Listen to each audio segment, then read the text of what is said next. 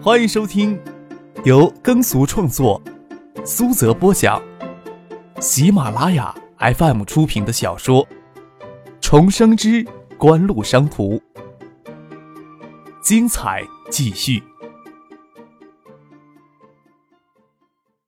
第一百三十七集，这么完美的一具身体，带着这么娇柔的面容，在面前跳舞，哪怕就摆几个姿势。张克哪里会有一丁点的不耐烦呀？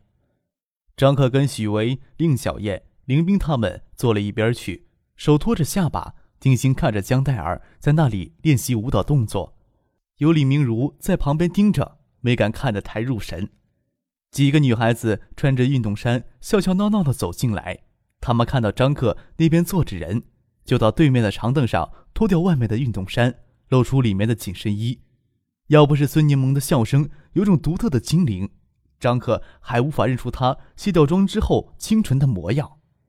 想起上回深夜送孙柠檬回宿舍的恐怖模样，张克将衣领竖起来，生怕孙柠檬会认出自己。毕竟重回到九四年，还是要有人是自己惹不起的。眼前的孙柠檬就是一位惹不起还躲不起吗？这边条凳上坐着三个女孩子，一个中年妇女。张克一个少男夹在里面，就额外的醒目。孙柠檬那边的几个女孩子早就注意到他了，还不停的往他脸上瞄，时不时的偷偷的指着这边咯咯乱笑，都猜不到他们在讨论什么，笑声听起来很暧昧。林小燕咂咂嘴，在他耳边低声的说道：“小帅哥就是吃香，你要让你家司机送你过来，至少能征服这里一半的女孩子。”张克笑着没有回应他的话。三所学校就挨在一起，其他两所学校的女孩对音乐学院的女孩颇多微词。当然，跟音乐学院每到周末就会有无数名车来接女孩子们出校过周末的风气有关了。但也不是每个女孩子都是这样的。不过从孙柠檬的表情来看，她没有认出自己，这让张克松了一口气。大概今天的打扮与上回见她时差距较大。张克还是不敢松懈，拿衣领遮住小半边脸，直到江黛儿练习完，才匆忙的逃离了现场。张克匆匆的走出舞蹈教室，看见江黛儿走到教室门口，孙柠檬喊住他，说了几句话。等江黛儿出来，问他：“你认识那个女孩？”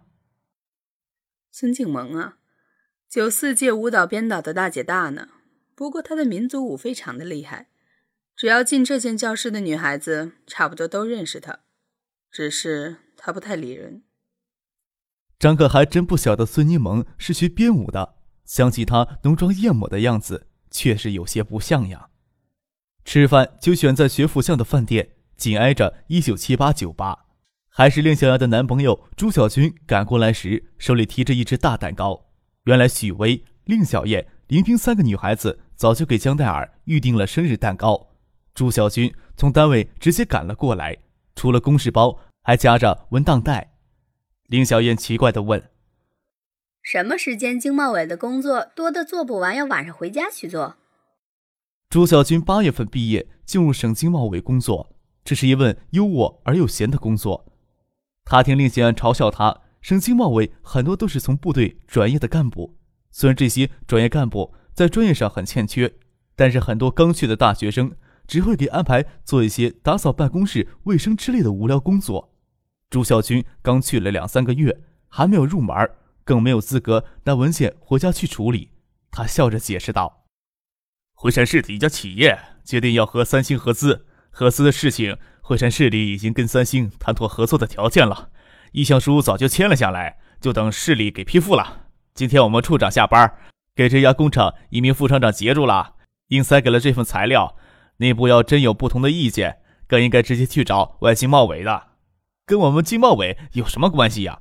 我们处长看到我在旁边，就硬塞给我了，让我随便打发掉。惠山是哪家企业？令小燕奇怪的问。跟三星合资。朱小军没有回答，江黛儿他妈李月如却说道：“香雪海冰箱厂要跟三星合资，惠山市都传遍了。”好像三星要往惠山投好几个亿，与香雪海建什么冰箱生产基地。听到这里，张克想起这个九十年代还享誉国内知名冰箱品牌在合资后未来十几年的凄惨遭遇，看着朱小军说道：“香雪海的这个厂长是反对合资？嗯，说什么合资时没有计算到香雪海品牌的价值，还要求合资后三年内时间不能使用香雪海这个品牌。”人家三星只要求三年不使用香雪海品牌，又不是将这个品牌置入合资企业，怎么要计算品牌价值呀？又不是说这个品牌三年内不能再使用。总之说了很多不好的地方，完全没看到引进外资、引进韩国先进生产技术、管理水平的好处。我们处长说，每件事儿总会遇到这样的刺儿头的。朱小军还刚走上社会，对于这种复杂的事情缺乏独立的判断。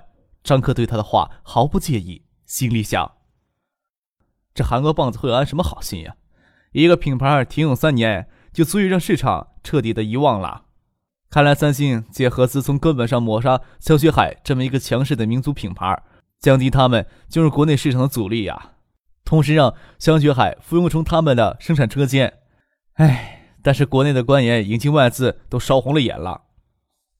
整合惠山市六家制冷设备生产企业而制成的香雪海电冰箱厂，作为惠山市市属企业，要与三星合资。惠山市相关部门主持谈判，签订合资意向书之后，还需要省政府批复。虽然绝大多数的时候，最后一道程序是种形式，但毕竟也是一道程序啊。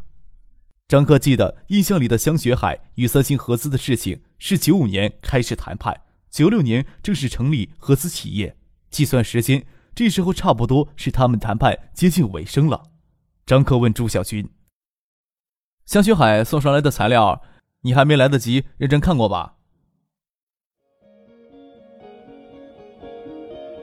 您正在收听的是由喜马拉雅 FM 出品的《重生之官路商途》。朱小军只当这是茶余饭后的一个闲扯话题，笑着说：“哎呀，我们处长硬塞给我的事儿，我这样的小人物看不看都一样，最终还是丢到垃圾桶里去了。现在考核地方最重要的就是引进多少外资，其他的理由再重要都抵不过这条理由。”真是这样。张克不想在饭桌上讨论沉重的话题，心想：祥雪海的这名副厂长既然到省里去告状。那就不会轻易的离开，也笑着说：“我觉得吧，你还是看一看好。香雪海的这个厂长倒是蛮有趣的，他材料里应该留下他在省城的联系方式了。有什么有趣的？哎，不过给我们添了件头疼的事儿。惠山市里决定的事情，难道拖到省经贸委就有用了？”朱小军满不在乎的样子。张可拿过文件袋，拆开来看里面的材料，他也没觉得这样违反了纪律。香雪海的这名副厂长叫陶行健，他果然在材料里留下了他在省城的联络方式。张克拿笔记了下来。其他人不晓得张克的用意。九五年，香雪海在国内家电业的地位，犹如十年之后的青岛海尔这样一个优秀的民族品牌，因为合资的陷阱陡然落线，多少有些可惜了。具体的事情还要找到陶行健了解才行。凌小燕他们只当爱达电子是张克的家族企业。对于爱达影碟机今年内超过三星，张克丝毫没有怀疑。三星影碟机质量很不稳定，市场反馈很差。就算为了维护整个品牌的美誉度，韩国三星公司也会将他们的影碟机项目主动砍掉的。张克笑了笑，说道：“那也得看咱们戴二姐能多吸引人了。”难得有这样的夜晚，吃过晚饭，江戴尔的妈妈知青识趣的先回到租的房子里去。张克。朱小军陪着江黛儿、许巍他们四个女孩子去逛夜市，可以说让江黛儿到东方广场挑一样礼物，算大家合伙送给她的。夜里又吹起西北风，深秋的夜晚寒意悄然。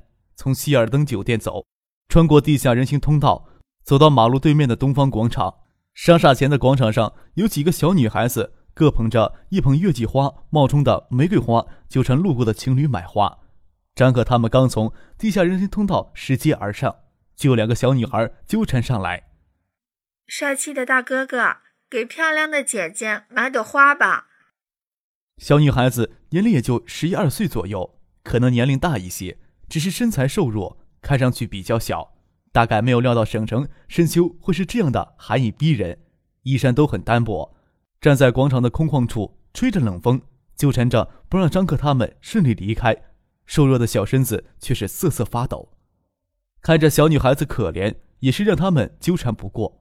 朱小军让四个小女孩子各捧一支月季花冒充的玫瑰花，掏出钱包准备付钱。就在这时，一个小女孩子走到张克的身边，说道。这位大哥哥，你比那个大哥哥还帅，你也买花送给四个漂亮的姐姐吧，不然你再帅也挣不过那个大哥哥的。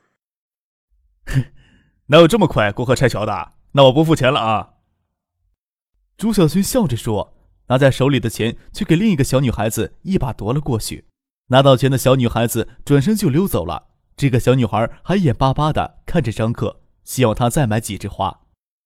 好了，你走吧，我们都买四只了。林小燕让那个小女孩子走开，对张克说：“这些小孩子背后都是有人控制的，每次上街都纠缠着没完。有时候我都不敢跟朱小军走一起进商场。”规定一枝花最少要卖多少钱呀？张克低头问这个相貌还算清秀的小女孩子。那个小女孩子愣了愣，没见过张克这么还价的，说道。三块钱一支，你买四枝花送给漂亮的姐姐吧。你手里有多少枝？还有你告诉其他的小孩子，三块钱一朵，有多少都送到这边来。今天是这位漂亮姐姐过生日，这里所有的玫瑰花我都要买来送给她。张克指着江黛儿对小女孩子说：“啊，不要啊！”江黛儿吃惊地说，脸颊含着羞涩：“发疯了。”你知道有多少个小孩子在这附近卖花？林小燕吃惊地说：“这些小孩子背后都有人控制的，卖花的钱他们又拿不到一分。”林冰说道。张克轻声说：“但是他们今天晚上就不用穿着这么单薄的衣衫，继续站在寒风里苦苦求着年轻的情侣买花了呀，可以高高兴兴的早些回去睡觉了，或者玩耍一下。”从口袋里掏出皮夹子，拿出一百块递给小女孩子：“你快帮我通知人家。”小女孩子将玫瑰花塞进江黛儿的怀里，没等她做出反应，就飞快的离开，边跑边喊。张可含笑看着江黛儿说：“一千朵玫瑰花并没有什么意思，但是能让这些小孩子今天晚上早点回去睡一觉，少吹些冷风，你也得收下我送给你的生日礼物吧。”江黛儿傻傻的站在那里，有些不知所措，抬手抹掉眼角溢出的一滴晶莹的泪水。林小燕、林冰、许巍都让张可这番话说的有些傻，还是令小燕先反应过来，笑着说：“张克这小子太会骗人女孩子心了，他要把今晚的玫瑰花都送给我，我铁定把朱小军甩掉跟他。”江黛儿满脸红晕，鼓起勇气捧着怀里的玫瑰花。低头含羞不语，张可拉着江黛儿往广场里走了几步，说道：“你就站这儿收花吧。”将皮夹里厚厚的一叠钱都拿了出来，分给朱小军、令小燕、许巍、林冰四个人。你们帮着我付钱啊！九五年信用卡用起来还是不方便，张可随身都喜欢带着几千元的现金，倒不用临时通知付俊送钱来。张克还担心江黛儿会给人认出来，她的脸一红，清纯娇艳，还穿着东海大学运动服饰的校服，跟广告里的形象有着很大的不同。不一会儿，附近卖花的小女孩都飞奔过来了。虽然是月季花冒充的玫瑰花，但是上千朵堆在一起，却出奇的美丽。商场前广场上的人都给这边的动静吸引过来，围在一边观看。也有人认出了江黛儿。哎，这不是那广告模特吗？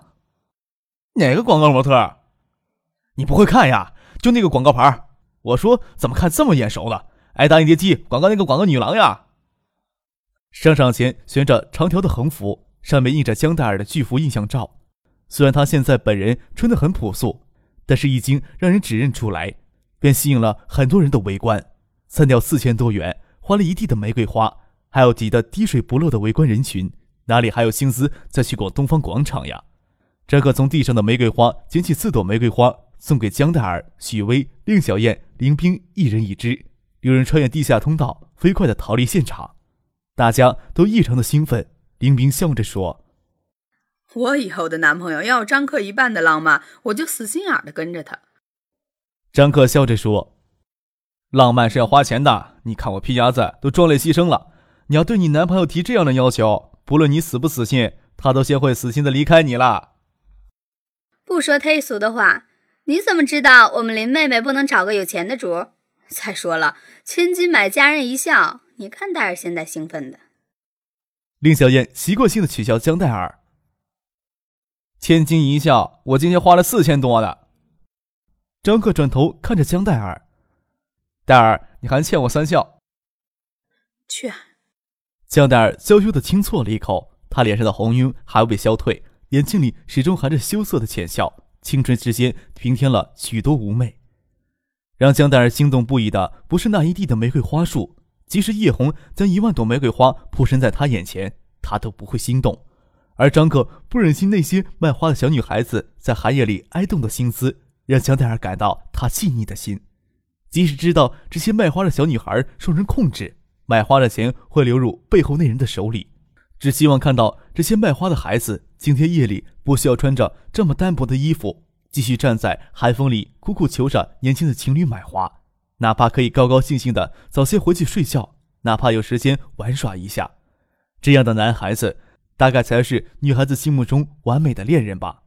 怀着无限情思的江黛儿娇美柔婉，许巍、林冰、令小燕要在十点半之前回到宿舍。江黛儿与她妈妈在学府巷后面的公寓租了一套房子，但是也被要求十点半之前必须回去。张可记得晚上要去一九七八陪叶剑兵喝酒，他与香黛儿在学府巷下了车。东海大学的大门是下一站。朱小军送许巍、令小燕、李斌回了宿舍。下车前，张可又跟朱小军说了一声，让他将香雪海电冰箱的材料读一下。他要是有悟性的话，这对他个人来说，或许也是一次机会。